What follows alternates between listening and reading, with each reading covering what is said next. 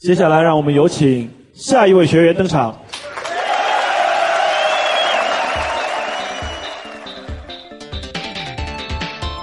相信最近不少人呢都在熬夜看球。那么本届世界杯到目前为止已经爆出了不少冷门，就比如说沙特和阿根廷那场比赛，根据赛前的预测显示，沙特赢球的概率只有百分之零点四，相当于创造了一个奇迹。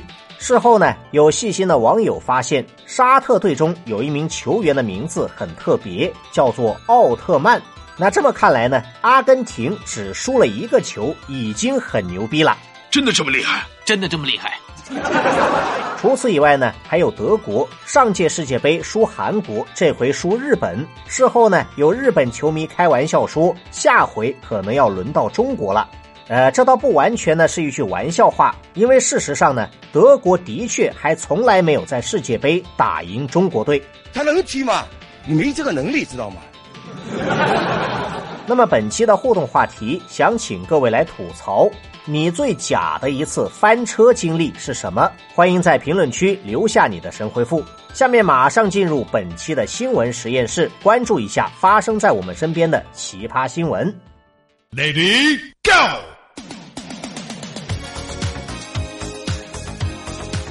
目前网上最引人关注的话题，毫无疑问是世界杯。有本事从世界杯手中把热搜抢走的人屈指可数，比如说某位被判刑十三年的加拿大说唱歌手。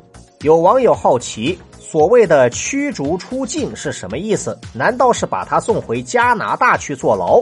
这当然不是，由于他是在中国犯罪，理所当然要在中国坐牢，坐够十三年再赶回加拿大。也有人在问，像他这种有一定身份地位的人，是不是住单间？甚至还有人问他在里面能否享受夫妻生活？关于这个问题呢，只能说你们想多了。他在外面是明星，在里面呢，也就是一个犯人，跟其他人呢是生活在一起的。呃，至于这个夫妻生活呢，那就要看他愿不愿意当妻了。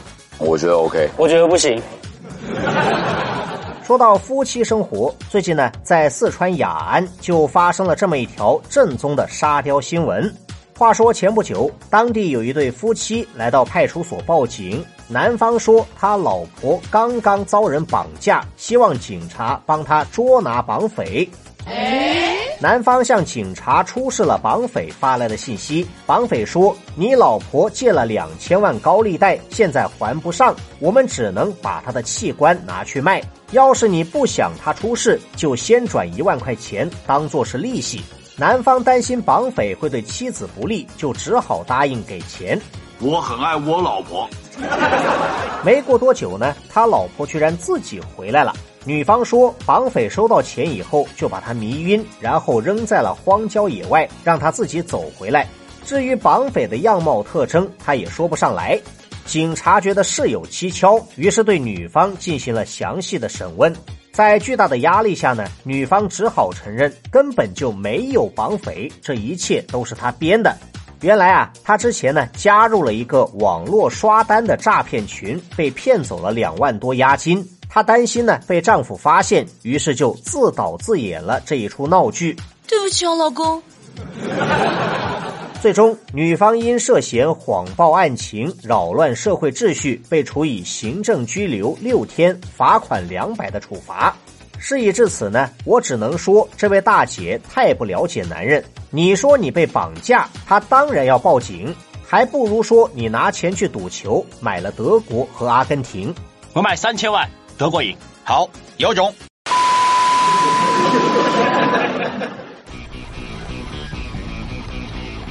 在我当记者以前，就已经见过不少形形色色的人。等我当了记者以后呢，见到的就都是一些色色的人了。我记得有一回扫黄呢，抓了一名大嫖客，当时他花了五千多，点了一个全场最贵的嫩模。因为他办事的速度太快，警察来抓人的时候，他已经穿好衣服准备要走，差点没抓到。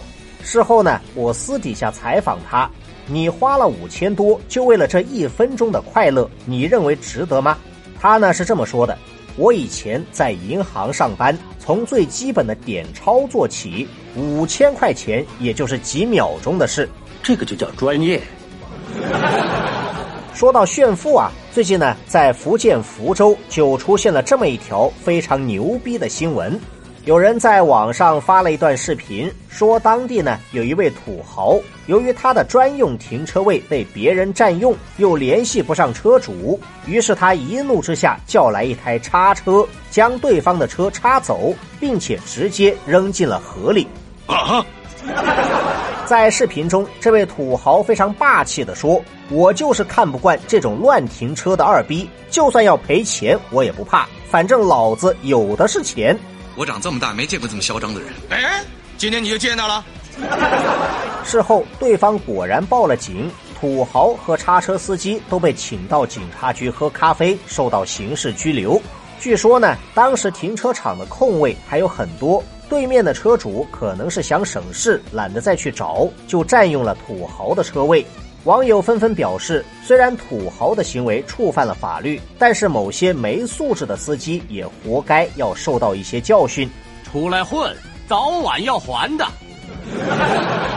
也有人说呢，这种做法只能出一口气，其实吃亏的还是你。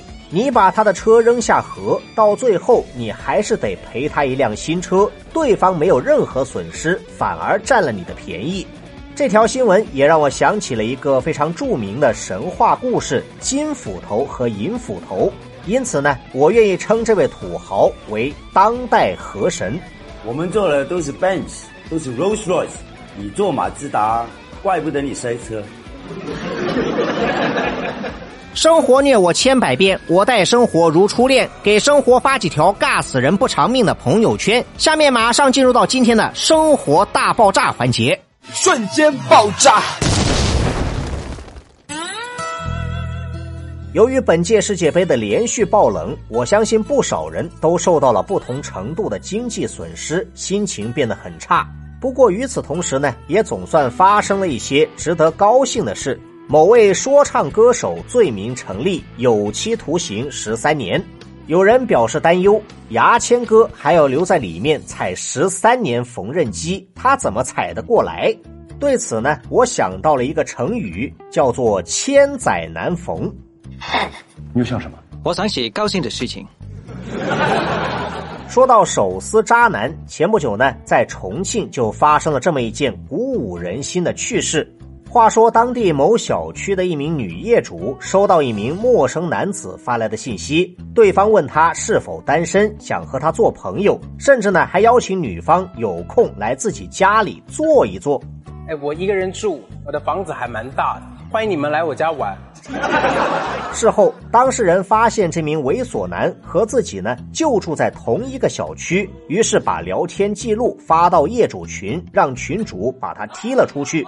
没过多久，这件事呢就引起了另一位女业主的注意。她说自己呢以前也被这个猥琐男骚扰过，结果一发不可收拾，越来越多的受害者把聊天记录发到了群里。原来这个猥琐男胃口大得很，只要是微信头像稍微漂亮一些的异性，他都要去聊骚，不管是单身还是有对象的，甚至呢就连有小孩的都是他的目标。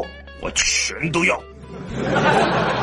本来群主呢已经把他踢了，但是其他人都觉得不解气。这样的人要是不给他一点教训，他以后只会更加无法无天。于是呢，大家一商量，决定来一招引蛇出洞。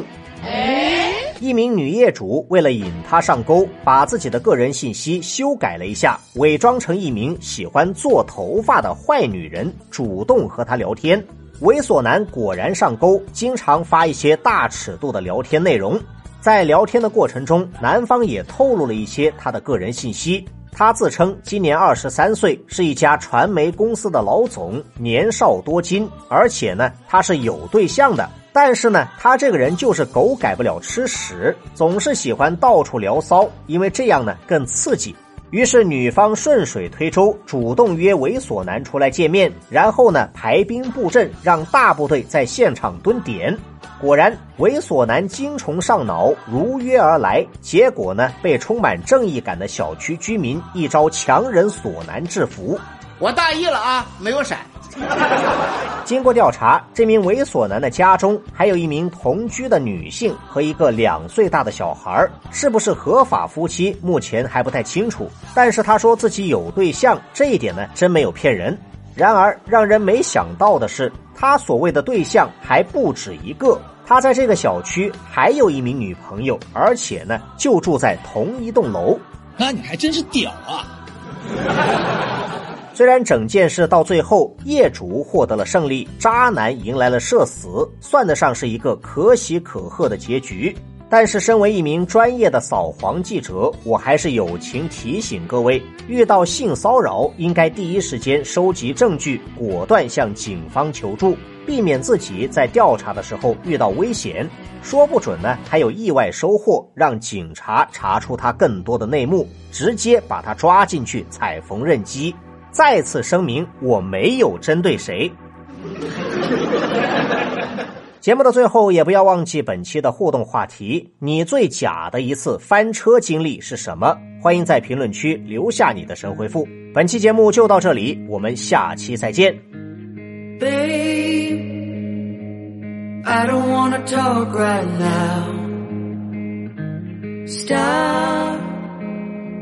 Didn't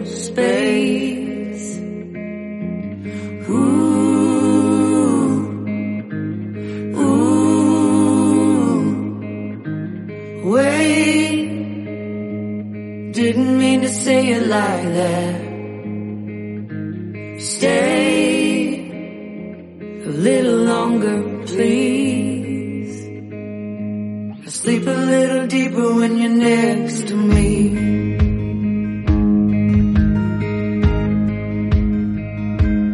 Don't you know you're the fire in my bones? You're my heart and my home.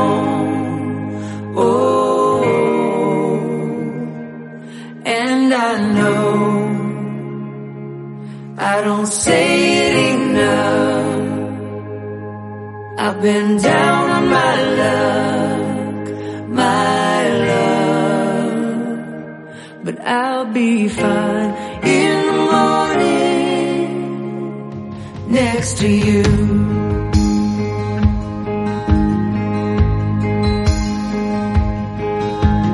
Oh think I'm losing my mind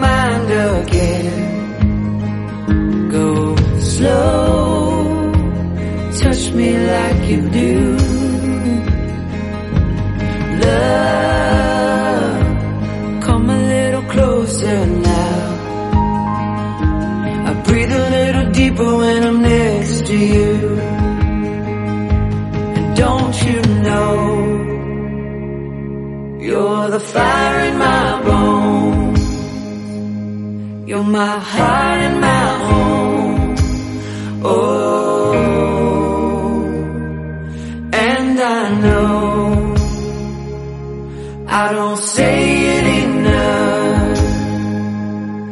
been down